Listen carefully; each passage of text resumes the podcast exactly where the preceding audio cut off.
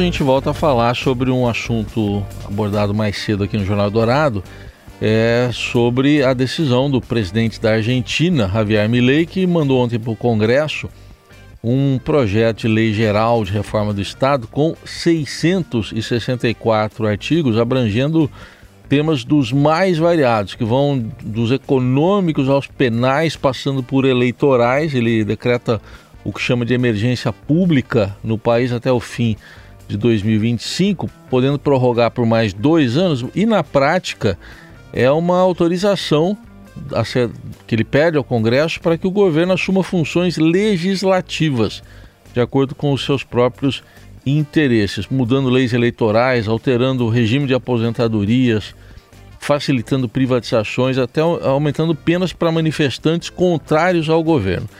Para entender um pouco mais do que acontece na Argentina de Milei, a gente convidou para uma conversa a professora Regiane Bressan, professora de Relações Internacionais da Unifesp, que é especialista em América Latina. Professora Regiane, bom dia, obrigado pela presença aqui no Eldorado.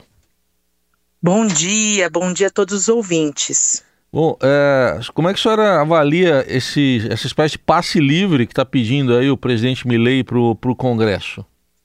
Uma situação bastante delicada. Na verdade, Milley vem apresentando nesses 18 dias agora de, de presidência medidas bastante drásticas e, como você já colocou, é, é um mega decreto que inclui temas de diversas ordens, e isso, claro, não a facilita para que os problemas é, econômicos argentinos sejam resolvidos, porque se a gente tem um, um mega decreto tão grande com tantas questões, fica difícil discutir e tentar enfrentar o problema econômico de forma mais certeira. Mas você me fez uma pergunta importante, que é a relação entre o presidente, o executivo e o Congresso Nacional. O Milei ele não tem uma trajetória história política consistente, tradicional. Ele foi eleito deputado há apenas dois anos antes de ser eleito presidente, então ele tem uma trajetória política bastante curta e com isso, é, ainda que tenha sido eleito, ele vem de um partido pequeno com uma pequena base dentro do Congresso. Então a dificuldade em obter apoio no legislativo, no próprio uh, Congresso Nacional, faz com que ele apresente agora essa proposta de um mega decreto que, de certa forma, enfrenta não só o Congresso, mas instituições democráticas, bem como a própria democracia no país. Por quê? Ele colocou essa semana que esse mega decreto vai ser avaliado pelo Congresso, mas o, mega, o, o, o Congresso só pode aceitar ou rejeitar não pode de fato discutir as leis e aprovar parcialmente. Então, isso acaba rompendo, inclusive, com uh, as regras do jogo democrático. Certamente.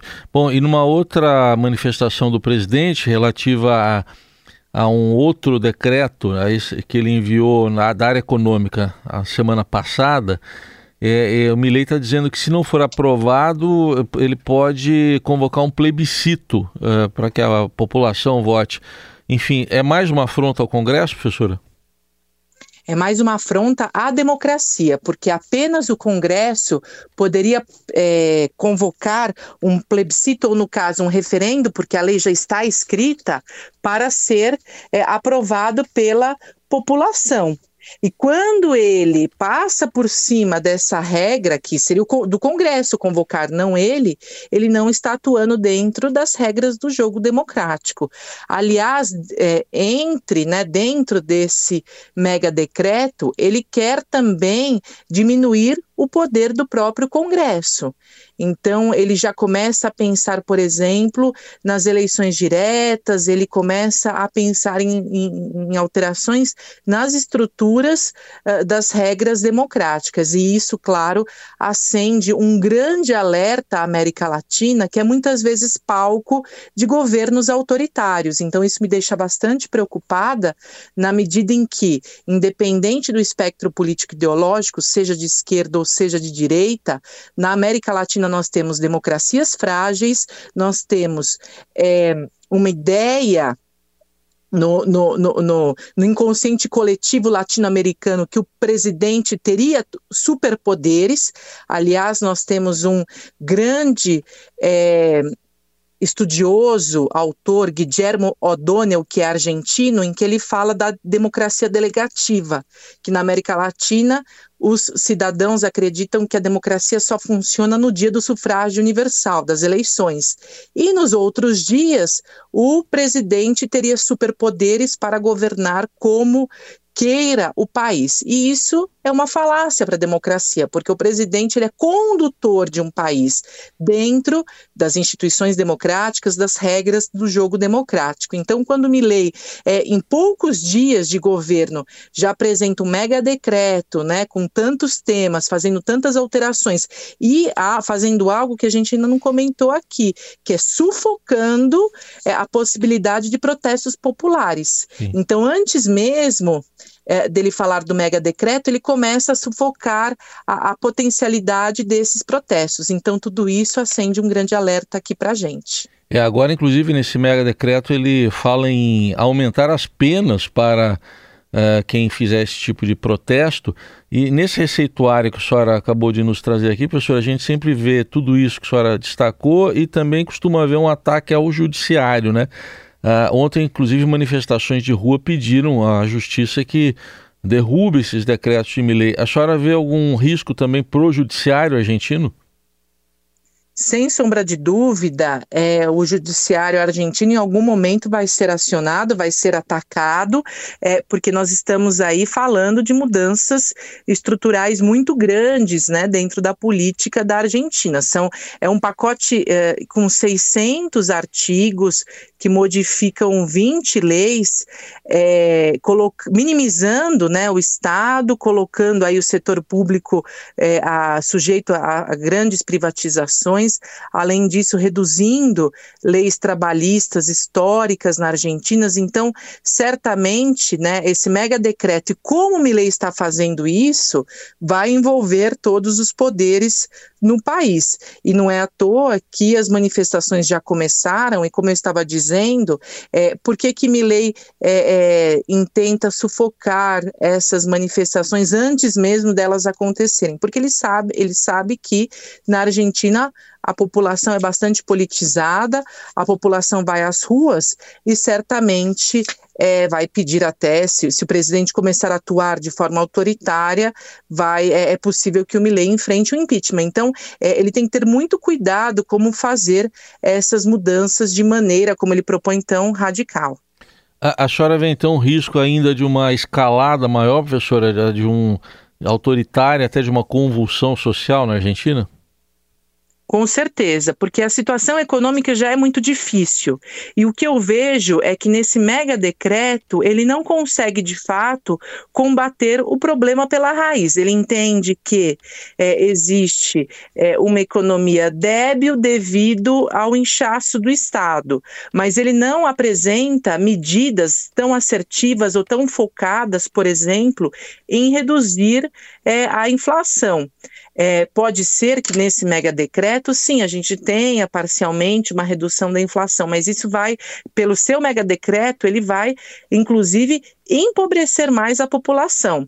Quando ele tira o subsídio de 300%, quer dizer, o gás é, que, a, que a população compra para cozinhar pode aumentar em 300%, e os convênios médicos, né, adotados pela classe média, podem vir a aumentar em 40%, ele vai o quê? De cara, empobrecer a população, colocar a população numa situação ainda mais vulnerável. Uhum. Então, ao invés de é, atacar, por exemplo, problemas macroeconômicos de forma mais focada, ele está num mega, mega decreto de privatizações, de diminuição é, do Estado, da máquina pública, mas também tangenciando, por exemplo, é, medidas é, trabalhistas, leis trabalhistas, e isso, é, leis previdenciárias, e isso, claro, é, é muito sensível e debilita ainda mais a situação econômica do país.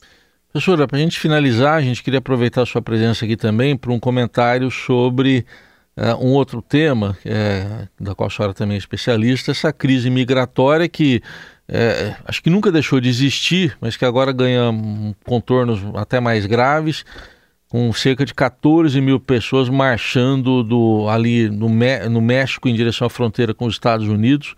Enfim, como conter um, uma crise desse tamanho nessa época do ano, né? As pessoas marchando em pleno Natal, em pleno Ano Novo, saíram no domingo e tem aí uns 3 mil quilômetros de marcha é, realmente a população ali da não só da América Central e Caribe, mas também da América do Sul se concentraram no sul do México e caminham agora em direção à fronteira com os Estados Unidos, como você disse, é histórico também é, esses movimentos migratórios e eles colocam, se colocam, né, como é, a, a marcha é, da, da contra a pobreza, né, da, da, pobreza, o êxodo da pobreza. Então, é, são pessoas é, muito carentes, em situações muito vulneráveis na América Latina, que tentam ingressar nos Estados Unidos num momento em que o presidente Biden é um pouco mais flexível, eu diria, em relação ao governo Trump. Então, esses uh, migrantes que partem em caravana para os Estados Unidos vislumbram, vislumbram uma melhor chance uh, de é, ingressarem nos Estados Unidos. Mas é claro, para os Estados Unidos é, é uma crise migratória que só cresce, né? Que, que, não tem precedentes, porque aí nós temos mais gastos públicos, não é fácil acomodar é, toda essa população de uma vez só, que, claro, vai ingressando no país e se concentrando em determinadas áreas. Os Estados Unidos devem é, antes mesmo dessa caravana chegar no país, colocar ali alguma medida, e claro, vai ter embate, ao meu ver, na fronteira é, do norte do México e nos Estados Unidos. Vamos aguardar agora. Parece que essa caravana já perdeu um pouco de fôlego do que ela começou, já conta agora com pouco menos de pessoas, mas mesmo assim é, ocasiona aí bastante tensão na fronteira entre Estados Unidos e México. Muito bem, ouvimos aqui na Eldorado a professora de Relações Internacionais da Unifesp, especialista em América Latina, Regiane Bressan, com uma análise principalmente da situação na Argentina, com medidas do governo de Milei e também essa crise migratória do México para os Estados Unidos. Obrigado pela atenção, professor. Até uma próxima oportunidade. Um feliz ano novo. Bom dia a todos, um feliz ano novo. Até uma próxima. Um abraço.